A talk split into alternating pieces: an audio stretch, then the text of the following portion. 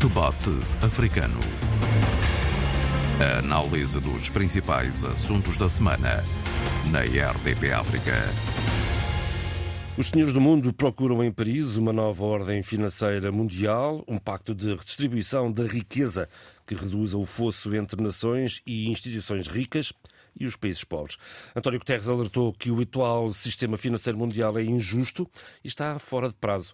É preciso uma nova arquitetura financeira global capaz de responder aos países em desenvolvimento. É o que diz o número um das Nações Unidas. Tema para o debate africano esta semana com Sheila Khan, Abílio Neto, Vitória Tcheca. Eu sou João Pereira da Silva.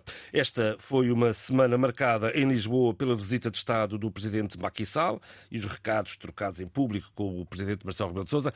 Já lá vamos. Primeiro Paris, que juntou 50 chefes de Estado e de Governo, mais coisa menos coisa, à procura de um novo pacto financeiro global. Uh, Khan, viva! Olá, muito bom dia. Uh, este é, uma, é, um encontro muito importante no momento em que, uh, como dizia Emmanuel Macron, que é o anfitrião desta, desta, deste encontro, deste, desta tentativa de pensar medidas e até criar um, um roteiro multifacetado de medidas, uh, é importante pensar duas dimensões. E, no fundo, duas opções: ou a erradicação da pobreza ou a proteção ao ambiente. E, portanto, há aqui uma, uma, uma proposta do próprio uh, uh, Emmanuel Macron, e ele dizia isto, se me permite, eu vou citá-lo. Se olharmos ao que temos pela frente, as desigualdades estão a aumentar e a vulnerabilidade climática agrava-se. Devemos assumir um choque no financiamento público.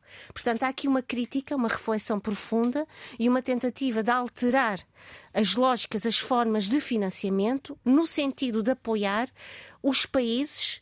Uh, que têm sido muito castigados pelas, pelas alterações climáticas, que muitas vezes, porque estão profundamente endividados, de acordo com, novos, com, as, com as antigas lógicas de sistema financiamento mundial, não conseguem dar resposta a esses problemas. E, portanto, fica, como dizia Emmanuel Macron, uma assimetria em termos de opções de decisões.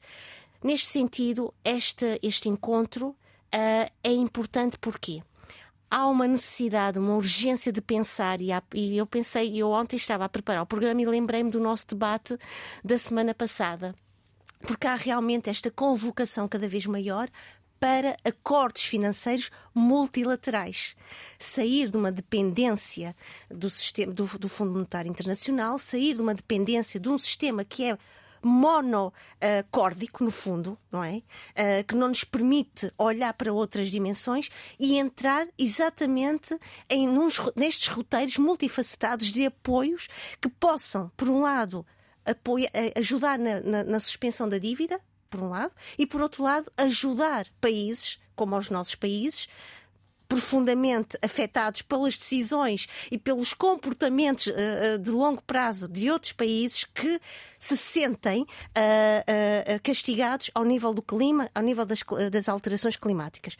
E isto é importante no sentido em que eu ontem estava a olhar também para as declarações e para o trabalho da primeira-ministra de Barbados, Mia Motley, que tem tido, e é preciso chamar isso a atenção, um, um, uma ação fortíssima ao nível da convocação das reparações históricas ao nível climático. De resto, esta nova agenda surge justamente a última cimeira que decorreu em Barbados. Exatamente. E, portanto, é muito interessante ouvir Mia Motley, porque ela faz este trabalho de, de, um, de uma reparação de histórica climática.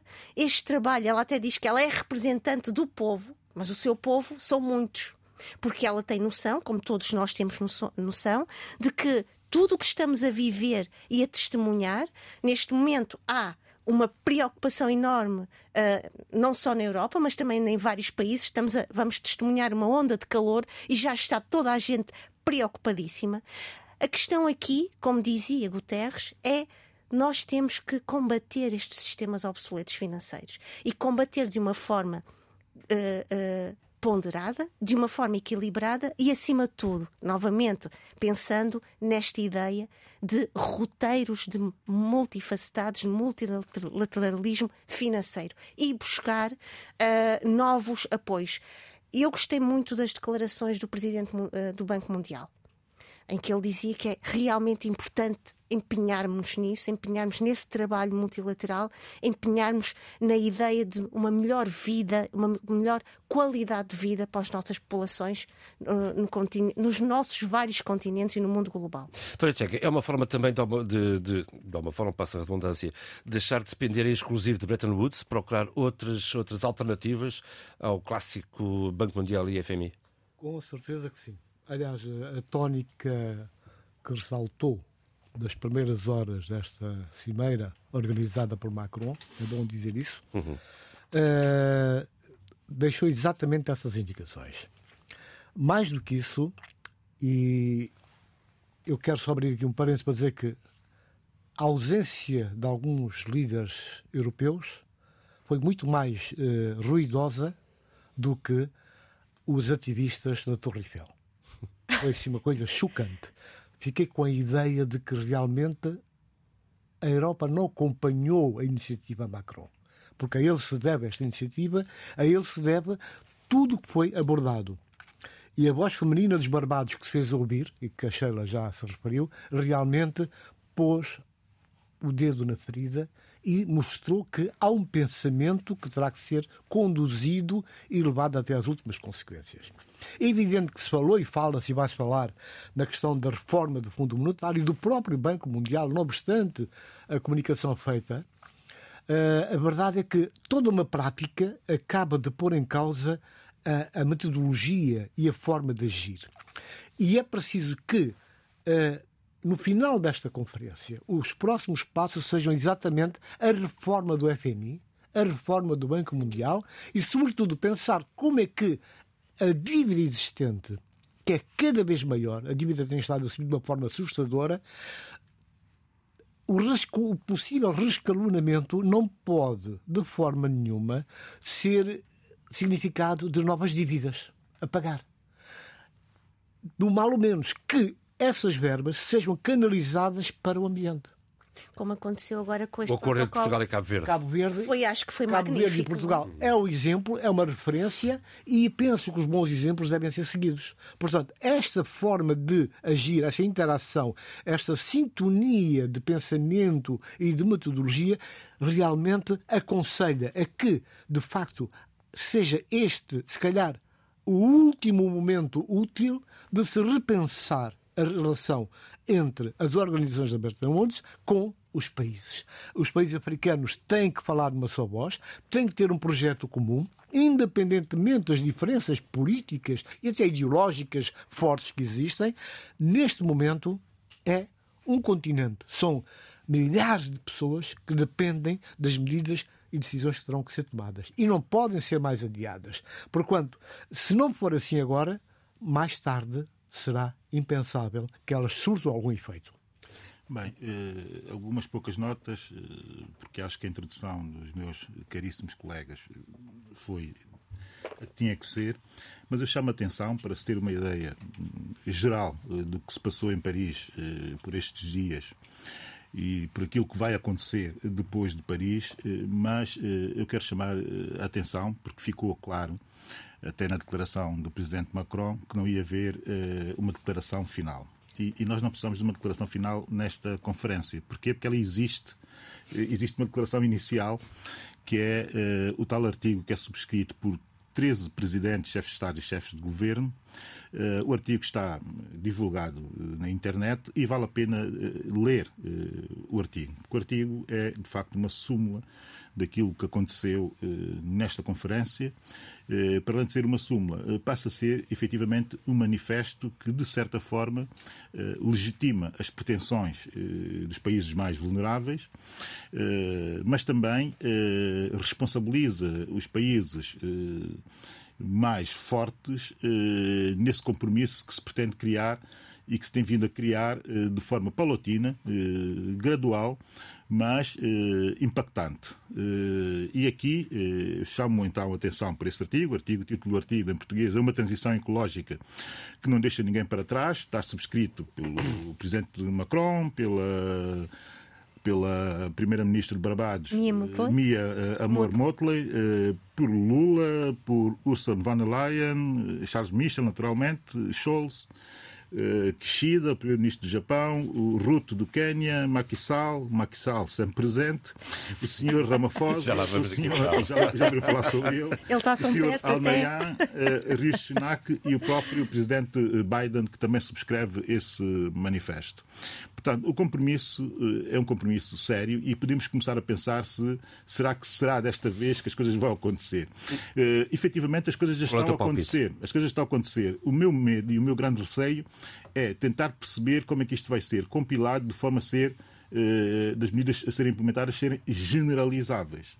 Porque já há países, eh, efetivamente, a beneficiar-se desta nova onda e nova eh, ideia de se abordar eh, os três problemas fundamentais em países eh, de baixo rendimento e países de médio rendimento. Dívida, financiamento ou investimento eh, público-privado e até do quarto setor e também o equilíbrio, o equilíbrio das finanças públicas, eh, que é sempre necessário para sustentar eh, isto tudo e, sobretudo, para sustentar eh, o investimento que tem que ser feito na alteração eh, climática. Damos aqui o exemplo, que é um bom exemplo de Cabo Verde e da forma como se relacionou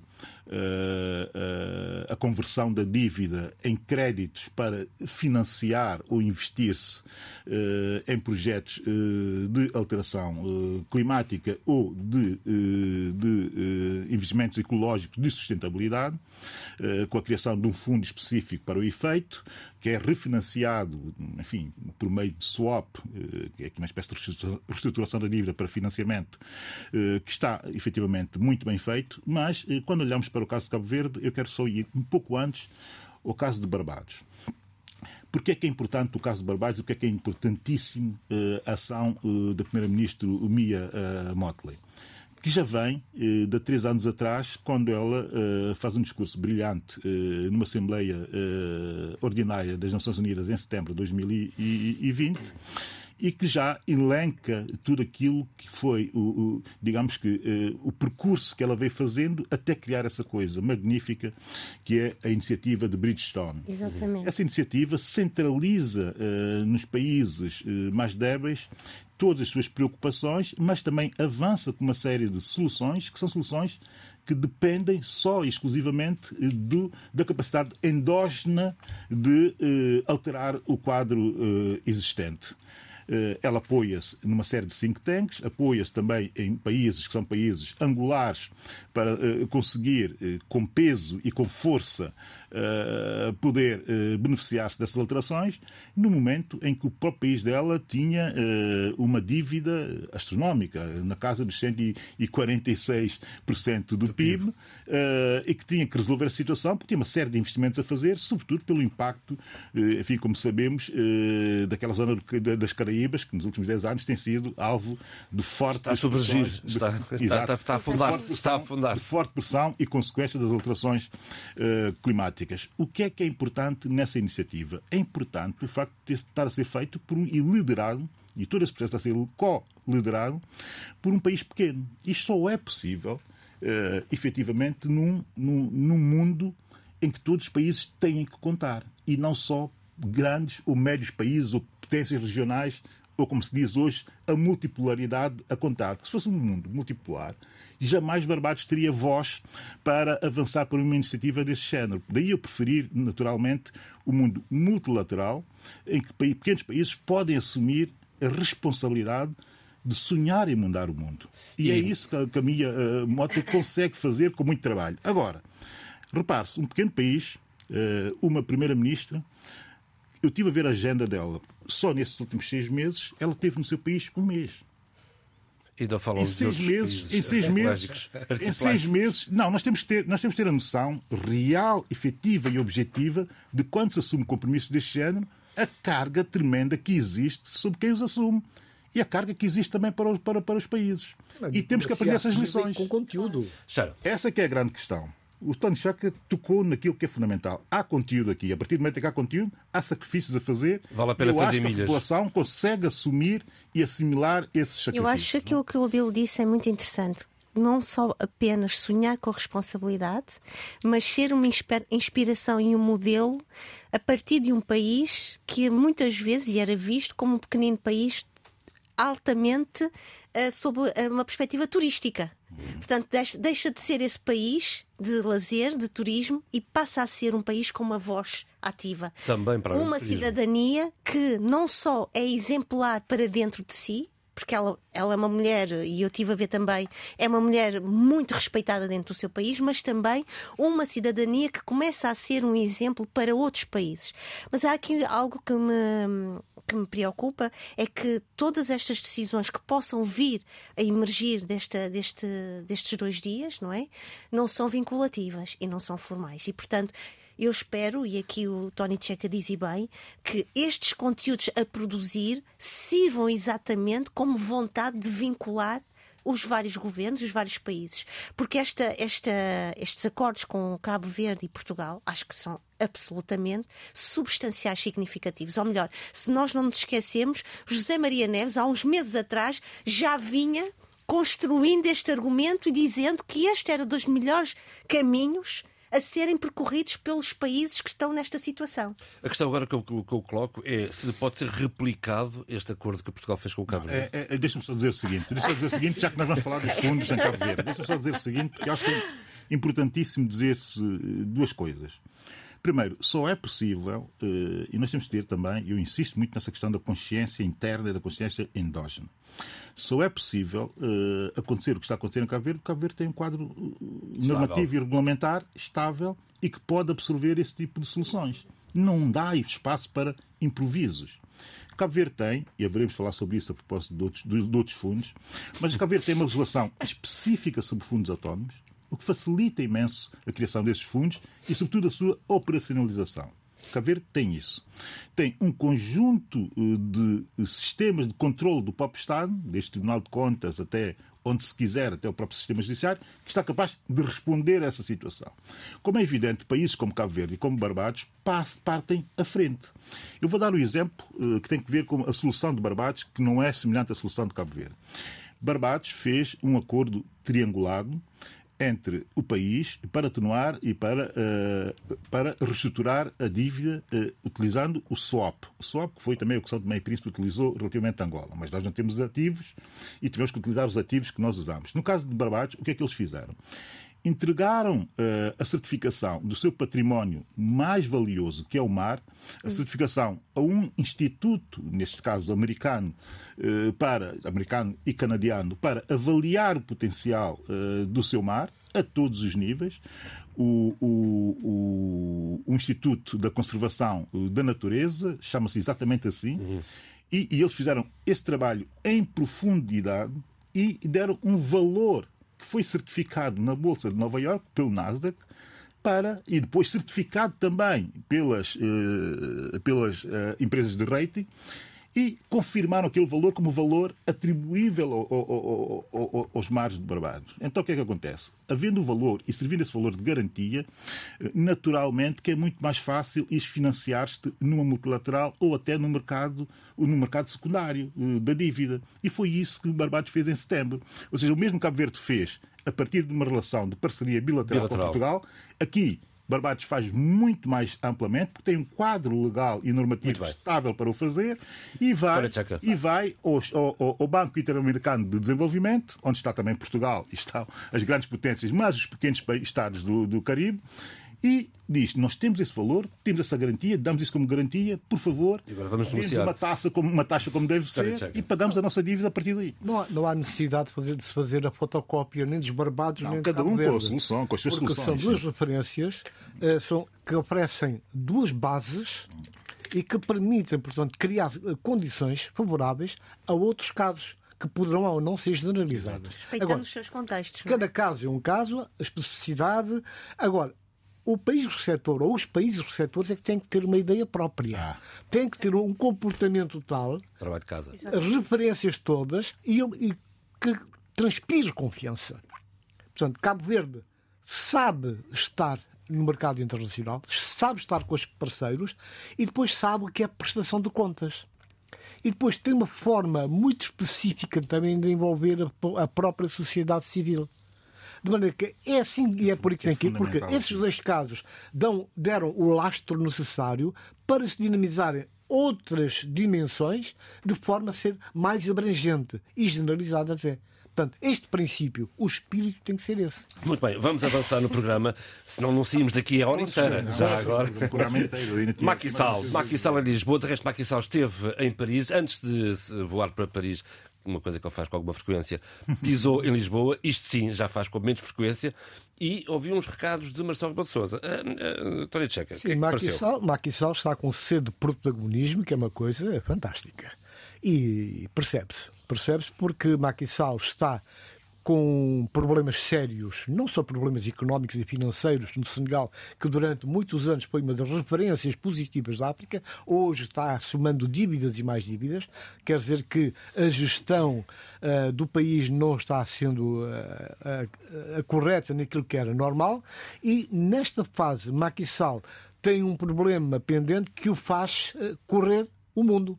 Não perde uma oportunidade para dar a cara, não perde uma oportunidade para levantar a voz e está em todas na perspectiva do quê? De que com esse, esse elan Uh, externo consiga, de alguma maneira, uh, colmatar, diminuir o impacto negativo que ele tem tido no seu próprio país.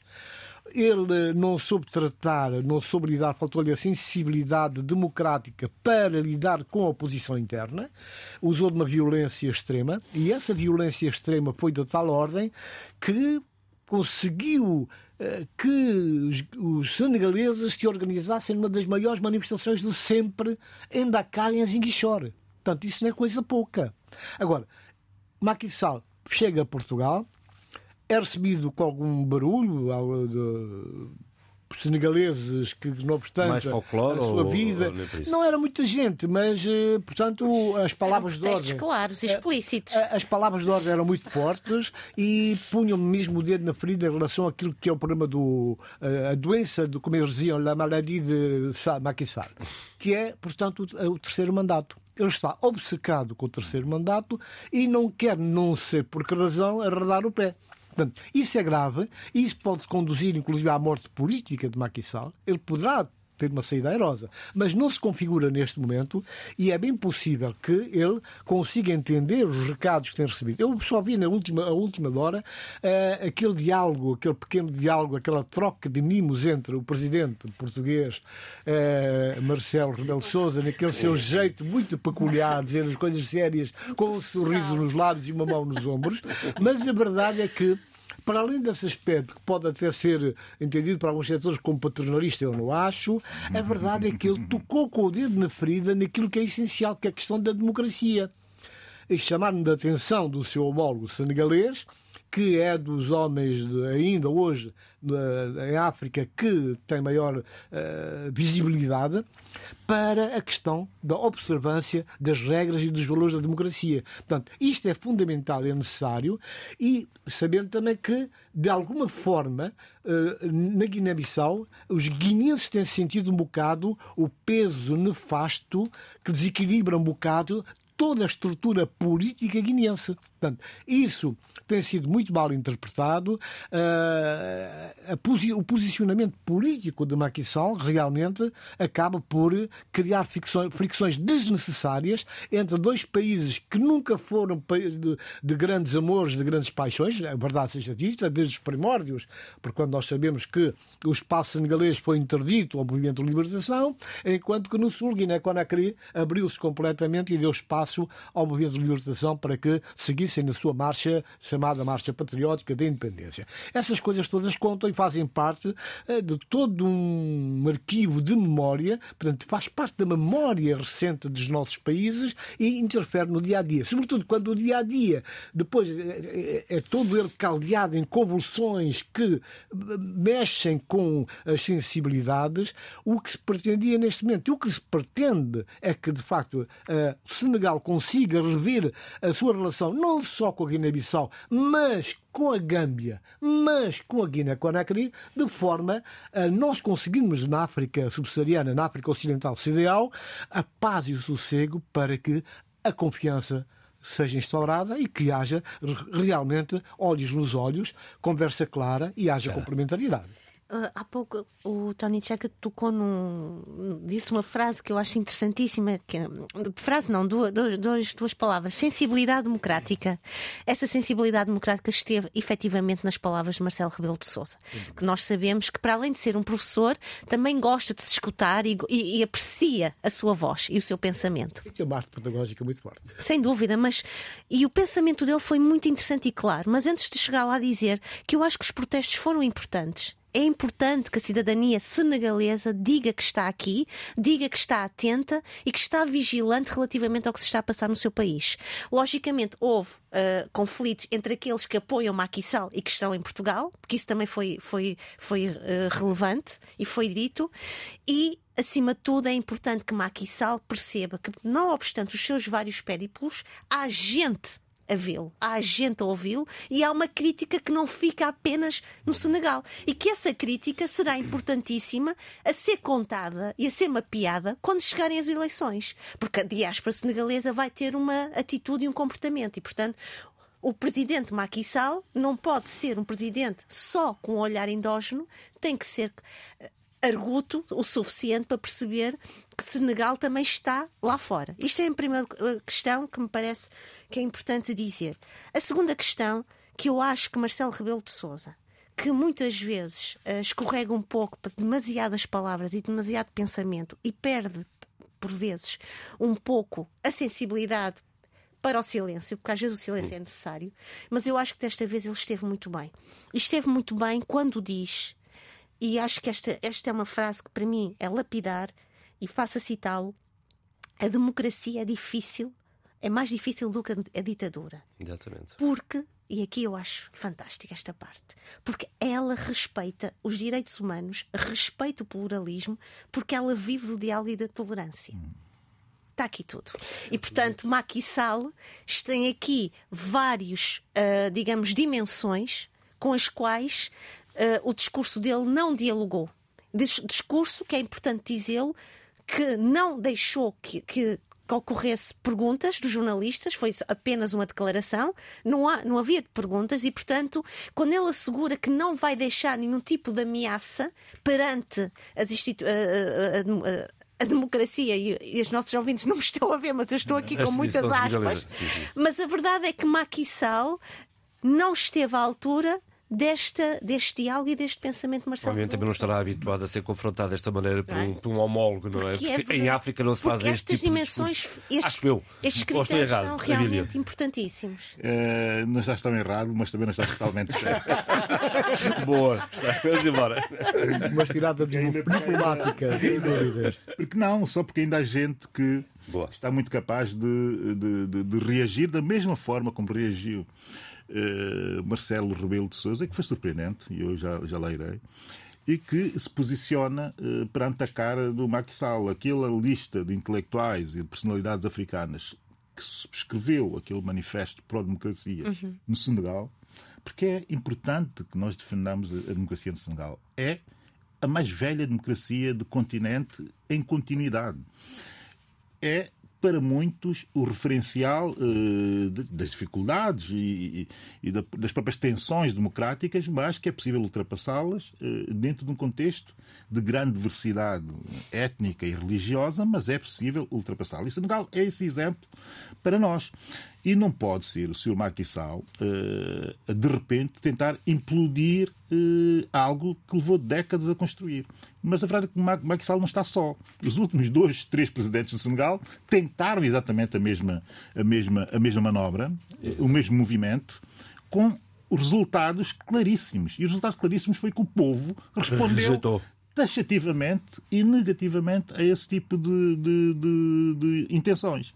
Se Max Sall não quer compreender isso, é bom que ele, enfim, pondere.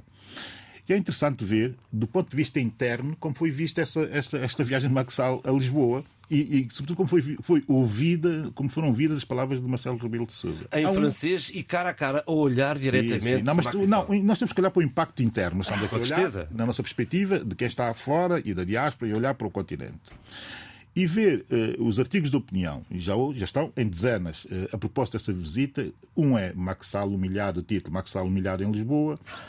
O outro é a grande surpresa de Lisboa de Macky Sall. E há um terceiro que é muito mais relevante. Ele não estava à espera disto em Lisboa. Não.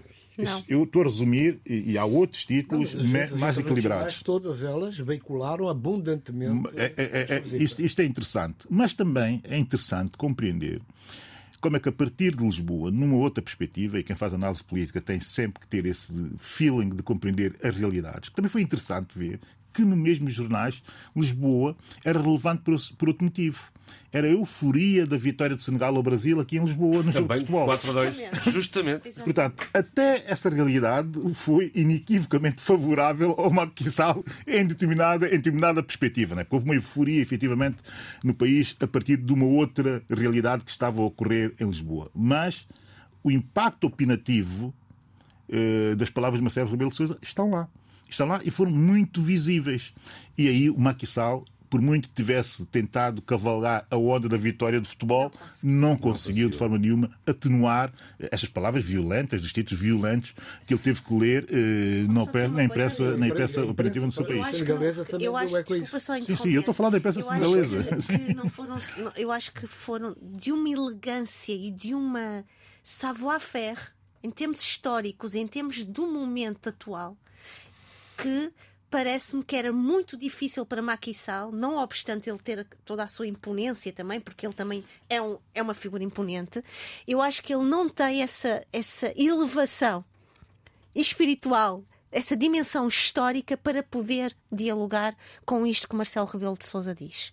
Porque é muito, quando ele esta, esta, esta frase é tão a democracia é muito difícil quando ela está realmente rodeada Nós de questões. Eu acho que é a primeira vez que ele é confrontado com, com esta. É a realidade. primeira vez. Exatamente. Fora Pois país. é. Fora do país. E então- é a primeira vez. É, isso é que E o, Exatamente. ri- mais. e o risco da primeira vez é vir outras vezes. Exatamente. A partir daqui tudo é E- e possível. este, este E o comportamento. orgulho senegalês é muito Claro. este forte. apoio, este apoio, este Mas vai ser apoio. capitalizado pela Este apoio eterno. E quero dizer uma coisa: a, a, a, diáspora senegalesa certamente é muito mais visível aqui em Lisboa, mas o Norte tem comunidade senegalesa já significativa. Braga, quando, quando decide fazer, como nós chamamos, o Dia das Comunidades, os senegaleses são uma comunidade já substancial em Braga. E são pessoas ativas. É uma, exatamente. Muito ativas. Muito bem, vamos avançar no programa. Eu queria só deixar aqui uma notinha rapidamente, porque de repente viajei para trás no tempo, 25 anos, e lembrei-me da Abu Diouf, que também desesperadamente queria um terceiro mandato, sem sucesso.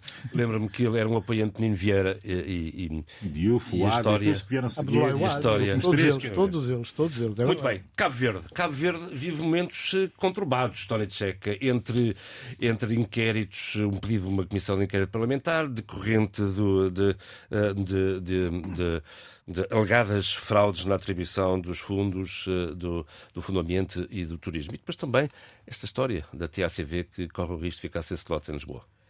Pois é que no melhor pano cai a nó duas vezes, não é? Neste caso, ainda há bocado estávamos a falar nessa capacidade eh, do poder em Cabo Verde de transparência, de prestação de contas e de ter todo um discurso bem elaborado e não perder uma oportunidade para capitalizar a favor do país. eh, na- ne- este momento é um momento mau para Cabo Verde. Há três situações portanto, que preocupam e vamos ver as suas consequências. A questão de Cabo Verde Airlines, que é um déjà vu. A questão do fundos do ambiente e do turismo é a questão, portanto, também que eu atribuo grande importância do deputado Amadeu Correia, que é um grupo de intelectuais cabo-verdianos de peso, de referência, entre escritores, advogados, sociólogos, que E escritores advogados.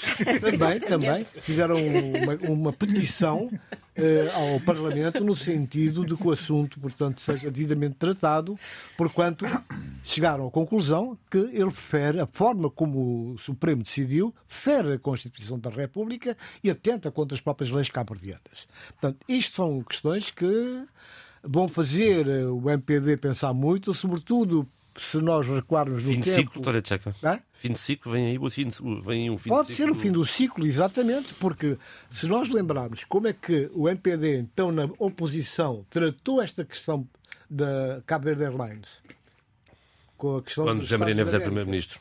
Exatamente. Nós percebemos bem que o, o PAICV não vai deixar escapar este pequeno cado envenenado que foi o próprio governo do MPD a criar. É? Portanto, isto vai dar panos para manga, está a dar, e há uma questão de, de veras importante que nós não podemos eh, minimizar nem descurar, que é eh, a forma como eh, o governo de, do MPD tentou escamotear esconder essas realidades. Isso realmente não é, não é nem de longe nem de perto o, o, o fim de uma história que vai ter que ser contada e como deve ser. Eu voltarei a este assunto, mas só para dizer o seguinte: porque está em causa a questão da penhora, está em causa aquilo que era de, mais sagrado tinha o, este governo do EPD, que é a seriedade o rigor, a prestação de contas, a transparência. E então, o ministro de Negócios Estrangeiros fazia questão, até com um posicionamento às vezes nada simpático, de minimizar tudo o resto e outros, uh, e mostrando, não, nós decidimos, está decidido, porque portanto, estão sempre num, num patamar elevado em termos de, de, de, de seriedade, em termos de rigor. E neste caso, neste caso concreto, de, de, dos fundos do ambiente e do turismo, chegou-se à conclusão, já se chegou à conclusão, que o documento, toda a documentação, todo o dossiê desapareceu. Misteriosamente. Aonde? E aonde? No gabinete do seu Ministro das Finanças. E quando isso não aconteceu, o inspetor que tratou deste caso, que já, vinha, já era inspetor já há muitos anos, desde os tempos do MPD, passou a, com o mesmo cargo e outras funções com, com o PSGC, MPD por aí fora, uh, dizia que, disse sempre que não. Eu não tenho nada a ver com o assunto. E foi dando provas que não. Foi explicando, foi argumentando. E neste momento é difícil, vai ser difícil descalçar esse par de botas. E eu não sei, sinceramente, eu sei que os políticos têm essa capacidade de dar assim uns mortais e uns flic-flacs, sacos de costas e tudo. Mas a verdade é que são três casos bicudos, três casos bicudos que vão ter um custo enorme para a República de Cabo Verde. A questão, do, a questão dos CACV, a questão da, da, como é que se chama? Dos fundos do ambiente e do turismo, turismo, e a questão do deputado que é uma figura referenciada em Cabo Verde Amadeu Correia e que neste momento inclusive cabo-verdianos na diáspora cabo-verdianos figuras de referência da intelectualidade cabo-verdiana na, na diáspora, na área das leis, juristas consagrados, um deles, pai da Constituição cabo-verdiana, já veio a público questionar o posicionamento da justiça cabo-verdiana. Relativamente ao, ao, ao, aos dois fundos, eh, eu não tive a oportunidade de ler eh, os relatórios da Inspeção Geral das Finanças, enfim, que deu todo esse barulho uh, e um barulho que tem mesmo que ser ouvido e que é, um revelado pelo Jornal da Nação, convém, porque esta é uma história do Jornal da Nação. Que é, que é audível e que é muito sonoro eh, eu não li eh, os dois relatórios. Isto já me impediria de fazer qualquer tipo de reflexão, mas tem que fazer, porque desde o início da criação desses fundos, e, e logo na primeira fase, que foi um pouco. Enfim, com Cristina Duarte, Ministro das Finanças. Assim, um pouco improvisada, Ministro das Finanças da altura. Em 2000, Era um euro por noite. Por noite. E depois houve um, houve um salto qualitativo a partir do momento em que se criou um regime jurídico geral para os fundos autónomos, estamos aqui a falar de fundos autónomos, eh, e também nessa altura, em 2016, eu lembro de ter feito aqui uma pequena reflexão relativamente àquele regime. E porquê é que eu fiz essa reflexão? E eu tenho que voltar aqui um bocado atrás e tenho que ser até um pouco técnico a propósito disso. Porque a Lei 109, que é a lei desse regime jurídico geral dos fundos uh, autónomos, é uma lei, do meu ponto de vista, brilhante e que devia ser replicada por muitos dos nossos países. Porque permite que a administração pública, de facto, tenha massas financeiras para resolver problemas concretos e depois também permite, de certa forma, agilizar, fazer, agilizar uma série de processos e permite, sobretudo, financiar isso é muito importante, de forma alternativa as infraestruturas, autarquias, as autarquias, as pequenas infraestruturas. E essa era a ideia inicial, essa foi a gênese da lei. Está lá, está lá também na criação do próprio, do próprio, fundo, que eu também eh, tive a oportunidade de analisar. A verdade é que já naquela altura eh, eu olhei para aquela, para aquela lei e, e, e percebi que a lei tinha dois problemas. O primeiro problema, a ausência de controle interno, que só é feito de acordo com a lei, enfim, pelas estruturas do próprio Ministério, como é o caso do IGF, etc, etc. Mas IGF e isso só auditam e só reagem em cima de decisões já tomadas. Mas não há um acompanhamento dessas decisões dentro eh, daquilo que está previsto no fundo. Isto podia ser feito pelo Conselho Consultivo, que, que, que a lei, que o regime prevê.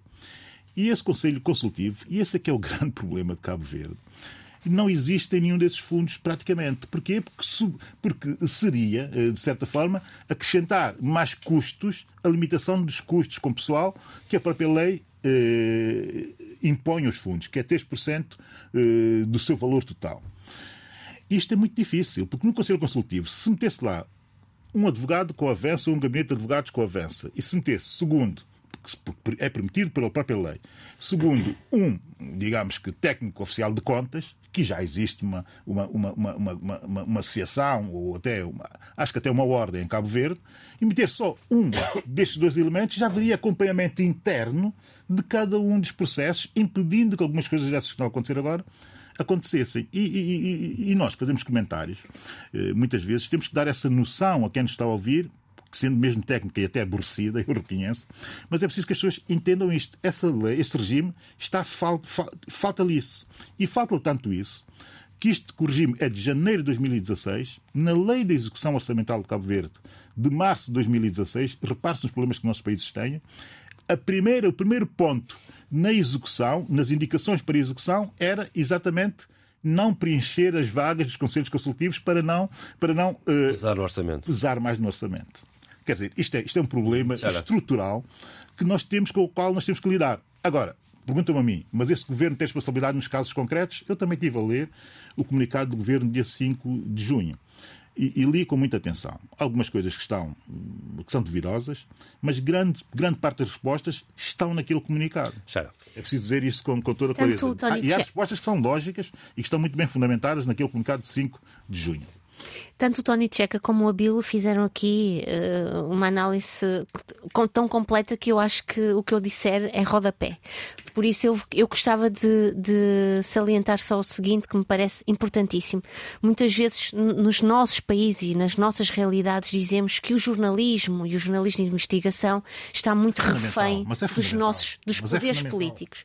E eu quero chamar a atenção que é exatamente este jornalismo e este editorial da Nação que, que, que nos que foi partilhado pelo João Pereira, que foi essencial para se perceber a importância de uma cidadania jornalística para se dizer, para fugir a estes malabarismos políticos. O editorial é do José Vicente Lopes. Exatamente. E, portanto, isto é importante para os nossos países, para nós conseguirmos perceber as realidades escondidas, invisíveis, que são necessárias para estarmos aqui agora a poder discutir isto, porque de outra forma. Uh, e, e há aqui uma parte que me pareceu muito interessante, se me permite, eu vou dizer: um governo, diga-se, que se tem altíssima conta, já que é campeão da ética, da transparência, da responsabilidade e campeão também do patriotismo, que como convém em aflições do género. E eu acho eu acho que estas, estas denúncias e estas, e estas e estas mensagens tão bem contextualizadas nos ajudam a perceber o quanto existe malabarismo nas nossas sociedades.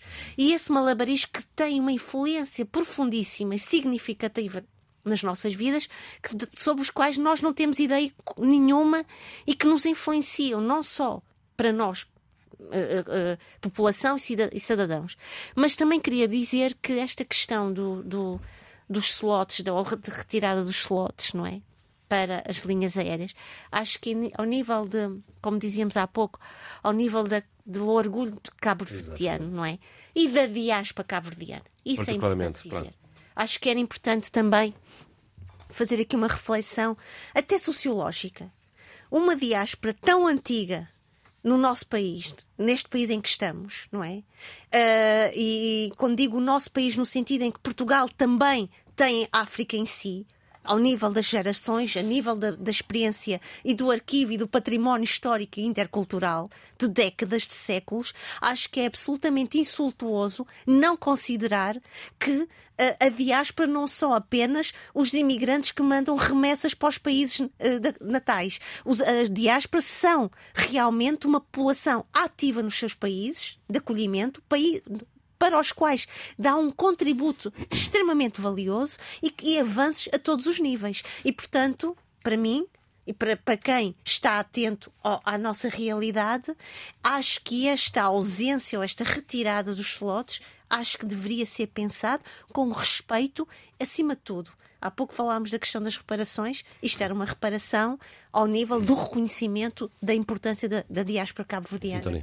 em Portugal? Eh, eu penso que nós acho que localizamos muito bem estas duas questões, mas há uma que eu não quero deixar passar em branco, até porque nós não temos pegado muito bem neste assunto, ou já não pegamos há algum tempo, que é a questão do tal uh, ex-deputado Amadeu Oliveira. Isto porquê? Porque eh, a Sheila falava muito bem do papel dos média. Tem sido fantástico. Aqui a Nação, e não só porque outros órgãos de Cabo Verde também abordaram e, muito bem este tema. Mas a sociedade civil. No caso do Amadeu Oliveira, há uma petição dirigida ao Parlamento com duas mil assinaturas. E essa petição não é uma petição, portanto, com uma retórica vaga, romântica, literária, não. É uma petição com base em questões muito concretas que têm a ver com os parâmetros daquilo que é a noção da justiça e do poder em Cabo Verde. Portanto, devidamente espelhada na Constituição da República e demais leis que são subsequentes da, da, da Constituição da República. Uh, entre os subscritores, eu não resisto a dizer, há três nomes: a Helena Leite, que é uma empresária de sucesso, o escritor e jurista Germano de Almeida e o psicólogo José António dos Reis, além de psicólogo, também já foi ministro, já há alguns anos, em Cabo Verde. Portanto, figuras reputadas e que, quando saíram do poder, deixaram marcas de bom trabalho, de idoneidade. É fundamental que, na verdade, se perceba. Eles dizem assim Segundo este, esta petição, o Tribunal Constitucional introduziu costumes constitucionais contra a Constituição, alterou o consenso político-social de décadas para legitimar a resolução da Assembleia Nacional que autorizou a detenção do deputado Amadeu Oliveira. Portanto, esta detenção, cada dia que passa, cada vez que surgem mais argumentos elaborados, percebe-se bem que foi um tiro no escuro, foi um pé metido na poça. Uhum. Muito bem, vamos eh, às eh, propostas eh, de fim de semana. Abílio, começo por Já? Mais uma vez, eu tempo, o tempo passa. O tempo passa. Então, mas vamos a, então, mas, se, com, se combinarmos, vamos, não, não, não, avança. Eu preciso de algum tempo que é para para, para, para, para, para falar muita sobre coisa a situação. Temos muito para falar sobre São Tomé, temos, temos. E vamos ter novidades, até porque ainda não há gasóleo nos tanques à hora que estamos a gravar o programa. Pois, ainda não chegou aos tanques. Ainda não chegou. Pois. Uh, há muito para dizer sobre isso. Uh, agora, as minhas sugestões. Vou começar uh, por um evento. A Procuradoria-Geral da República de São Tomé e Príncipe, Ministério Público, portanto, juntamente com a Universidade de Coimbra, amanhã, dia 24, no Hotel Pestana, a partir das 9 horas, uma aula magna sobre direitos humanos. Não pode haver nada mais oportuno nesta altura para o país do que a própria Universidade de Coimbra e a Procuradoria, enfim, darem-se o, o, o, o, luxo de darem o luxo ao país de poder assistir a uma aula deste ano, quando está lá o vice-reitor, está o, responsável pelo Departamento de Direitos Humanos da Faculdade de Direito da Universidade de Coimbra, está os próprios São Tomé, está o Presidente da República, está a Ministra da Justiça, ou seja, toda esta gente vai poder falar, uh, enfim, de forma, digamos que genérica, mas aplicando ao caso concreto do país, uh, ajudar a refletir sobre o momento em que estamos, esse momento tão, tão, tão especial e, e tão preocupante em que o país uh, se encontra. Portanto, uma extraordinária iniciativa uh, para o seu procurador, uh, Kelvin Nobre Carvalho e a sua equipa. Desde aqui, um abraço. Se estivesse um país, naturalmente lá estaria. lá estaria. Outro evento está a acontecer hoje em Lisboa, enquanto estamos aqui a gravar, enquanto vamos voar, vai estar o dia todo. A Rede de Investigação Científica de Angola está a fazer o terceiro Congresso Internacional de Angolanística. Interessante esse conceito. Exatamente. Este ano o título é O que é novo em Angola? Na Biblioteca Nacional aqui em Lisboa. Portanto, hoje, durante todo, todo o dia, eh, naturalmente também aqui enviar um abraço ao, ao professor eh, Rui Verde, e dizer também que gostei muito de ler o artigo dele sobre relações, o futuro das relações África-Estados Unidos da América, que está na The Elephant, uma grande revista sobre de reflexão sobre a realidade africana, que eu aconselho vivamente a leitura. Finalmente, um livro que está em pré-lançamento, mas que eu vou comprar e vou ler, é Oliver Bullock, o mordomo do mundo, como a Grã-Bretanha se colocou ao serviço de magnatas corruptos e kleptocratas. Uh, eu que gosto muito de entrar nessas coisas dos desses universos paralelos e tentar compreendê-los o máximo possível, eu espero que tenhamos ouvintes que me acompanhem nessa, nessa loucura de tentar perceber bem o que são paraísos fiscais que em África e nos outros lados são paraísos fiscais, e nas ilhas, uh, mas a Inglaterra, claro, é um continente. Uh, eu teria, eu tenho duas sugestões, isso, mas vou ficar só por uma que me, que me, diz particularmente muito, porque eu estaria lá hoje, pudesse, mas não posso estar, não, não consigo ser omnipresente, que é o quarto, o quarto encontro de cultura visual que tem como tema reparações, organizado pela Ana Cristina Pereira, colega minha, que muito estimo, e Inês Beleza Barreiros. Uh, e este, este encontro que, que, que, é, que, vai ser hoje e amanhã uh, no Porto é um encontro que tem como objetivo alargar e aprofundar o, o debate sobre reparações históricas em Portugal nas suas múltiplas vertentes, pedir desculpa pelas atrocidades do colonialismo e pela prática da escravatura em larga escala, implementação de, de, de políticas afirmativas através de cotas étnico-raciais no acesso à universidade e aos lugares de decisão nas estruturas, revisão de, nas, das narrativas históricas e dos currículos, entre outras questões. Uh, teremos várias pessoas interessantíssimas que têm trabalhado imenso sobre esta, este, esta temática. Eu tinha eu tinha também submetido uma proposta para este encontro, mas uh, aqui estou eu e desejo, quer a Ana Cristina Pereira, quer a Inês Barreiros, dois dias de um excelente trabalho, porque são trabalhos efetivamente importantíssimos. Tony Checa. Eu teria muito a dizer e tenho muito a dizer sobre o meu país, a Guiné-Bissau, uh, e também gostaria de. Uh, propor que no próximo debate não deixássemos discutir o relatório do Departamento de Estado sobre o tráfico humano. Uhum. Esse, esse relatório merece uma atenção especial, aborda questões concretas, dá números, situações e vale a pena que, até porque os países africanos de língua oficial portuguesa estão aí devidamente identificados, não por boas razões, como podem adivinhar. Eu queria confirmar aqui a presença do, da grande orquestra guineense Super Mama Jumbo, com os seus 50 anos, em, uh, que estão a comemorar e que já deram garantias que vão estar no Festival de Sines. Uh, eles são fantásticos, porque são, fazem parte daquele grupo que surgiu As depois. imagens de espetáculo em Bissau, uf, sem brutal, dúvidas. Pá eles fazem parte daquela linhagem, daquela linha do, do grande Zé Carlos Bartos, e, mas esta orquestra foi sempre dirigida por Chuchi, o nome dele, que é o Adriano Ferreira, Exato. político nas horas vagas, músico todo o tempo, e o Super Mama Diomo, que deu a música, portanto, para o grande filme do Flora Gomes, que é Os Olhos Azuis de Onta. Portanto, vale a pena.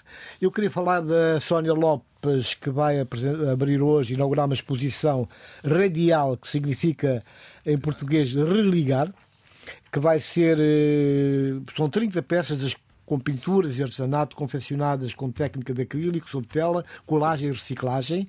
Portanto, tem todo um cartaz que é um chamariz. Sónia Lopes vai estar uh, concretamente no, na livraria Nho Eugênio, Santiago. Em cima da Achada de Santo António. Vale a pena.